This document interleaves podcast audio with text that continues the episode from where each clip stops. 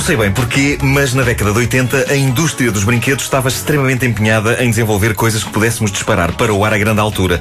Quer dizer, pensando no trágico episódio que envolveu a minha jovem pessoa e um Homem-Aranha paraquedista, eu até consigo desenvolver uma teoria capaz de explicar esta obsessão da indústria dos brinquedos. Eu acho que é melhor começar por aí. Eh, esta é uma história traumática da minha infância. Já a contei em público, mas serve de enquadramento a tudo isto e merece ser contada outra vez. O que se passa é que, ali em finais dos anos 70, princípio de 80, eu decidi que não havia super-herói mais digno da minha atenção que o Homem-Aranha. Eu tinha as revistas, via a série de desenhos animados na televisão, tinha uma histórica caderneta de cromos que juntava as aventuras do Homem-Aranha com as do Quarteto Fantástico, tinha colecionado as caricas do Fruto Real, o refrigerante. O que é que tu não Já tinhas falei. do Homem-Aranha? Tinhas tudo. Tinha tudo! Tinhas um fato. Mas e, e, e, e- e quando. Não, o fato por acaso não tinha. Graças a Deus. Mas quando eu vi um Homem-Aranha paraquedista numa montra de uma loja de brinquedos, eu achei que estava ali o topo, estava ali o pináculo, estava ali o zénite, estava ali aquilo para que toda a minha coleção de tralhas do Homem-Aranha se estava no fundo a preparar. Sonhei com aquilo, massacrei a cabeça à minha mãe para me comprar aquilo. Aquilo era um conceito lindo. Num Natal tinham-me dado um super-homem numa motorizada, o que é um conceito parvo. O super-homem não precisa. O homem não. Voa! No outro deram um incrível Hulk num avião. Pá, nenhum avião conseguia levantar voo com o Hulk dentro. Além de que ele não precisa de aviões, ele salta. Mas um paraquedas aranha? Possível. E lindo. E o dia em que finalmente consegui convencer a minha mãe a comprar aquilo foi inesquecível. Eu quase chorei de emoção quando as minhas pequenas mãos, trêmulas, seguraram o Homem-Aranha paraquedista. Bom, fui para um jardim, montei todo o sistema, disparei o Homem-Aranha polar, ele foi parar ao alto de um pinheiro gigante e nunca mais o vi. Obrigado e bom dia. Foi assim. Ainda, ainda hoje deve estar lá o Homem-Aranha no pinheiro. E isto explica, epá, obviamente que isto eh, eh, epá, era, uma grande jogada de, de marketing, mas eles sabiam, eh, pronto, é ele vai parar acima do pinheiro, eles vão comprar outro. Então não, não chamaste os bombeiros. Se eles vão buscar gatos, deviam ir buscar o Homem-Aranha. Sei que talvez não é? fosse um bocadinho demais eh, maçar os bombeiros por isso, mas foi traumático. Mas era um risco que se corria com estes populares brinquedos da década. O paraquedista, fosse Homem-Aranha ou não, era um clássico. Não sei se Vasco, terias isto. Vamos, se calhar também, que Não. és Maria Não, Rapaz. não, mas eh, não me lembro disto, não, não. Eh, Tinha uma bazuca. era- havia paraquedistas com paraquedas de plástico amarfanhado numa cavidade nas costas. Eh, Eu, eu lembro dos e- paraquedistas que eram lançados por aviões na praia.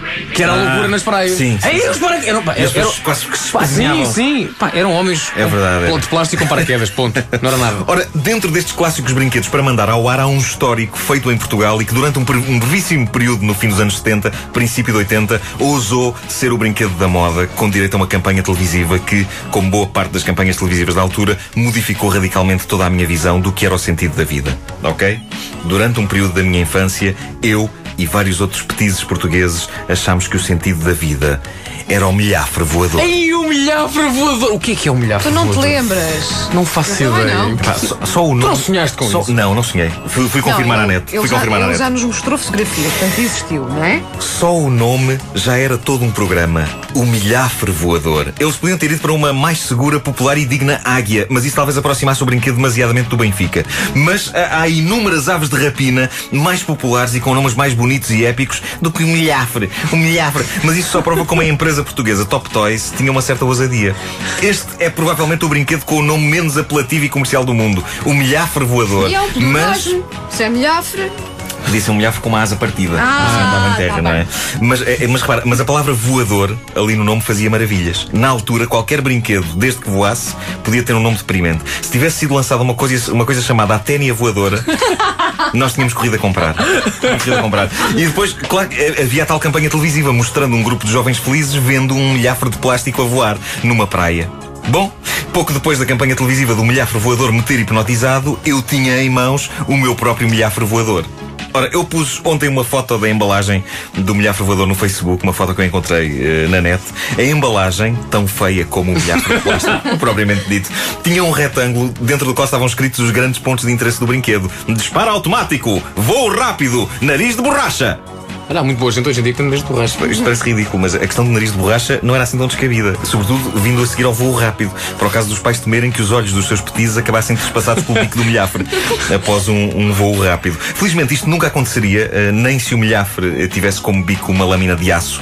É que, eh, como eu viria a comprovar no próprio dia em que me ofereceram este brinquedo, o grande problema do milhafre voador é que não voava. Espera, espera aí. Não voava. Milhafre voador.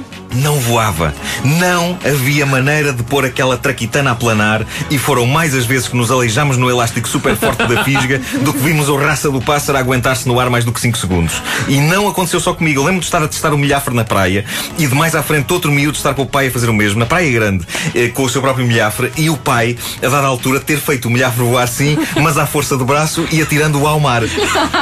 Furioso.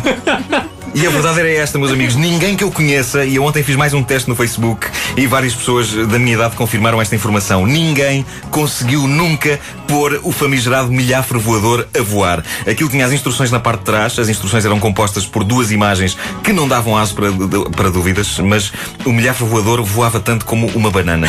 Um, e no entanto, na embalagem lá estava uma fotografia com três crianças sorrindo e brincando com o milhafre. Uma das crianças vestida de pijama na rua, o que abria aqui uma pista. De facto, só o tipo de pessoa que anda em pijama pela rua e possivelmente com um funil na cabeça a saber de chapéu é que podia achar que o milhafre voador voava mesmo. A raça do milhafre. Grande desgosto que me provocou. Pá. Ah, e olha, o que é foi do milhafre, do teu milhafre? Epá, não sei. Acho que aquilo foi parar ao lixo. Deve estar a fazer companhia ao Homem-Aranha, é Ainda o milhafre, eh, quando fechado, não coisa, quando fechado, parecia um pedaço de lixo, parecia um saco de plástico como apanhado. Parecia um pedaço, parecia um pedaço também.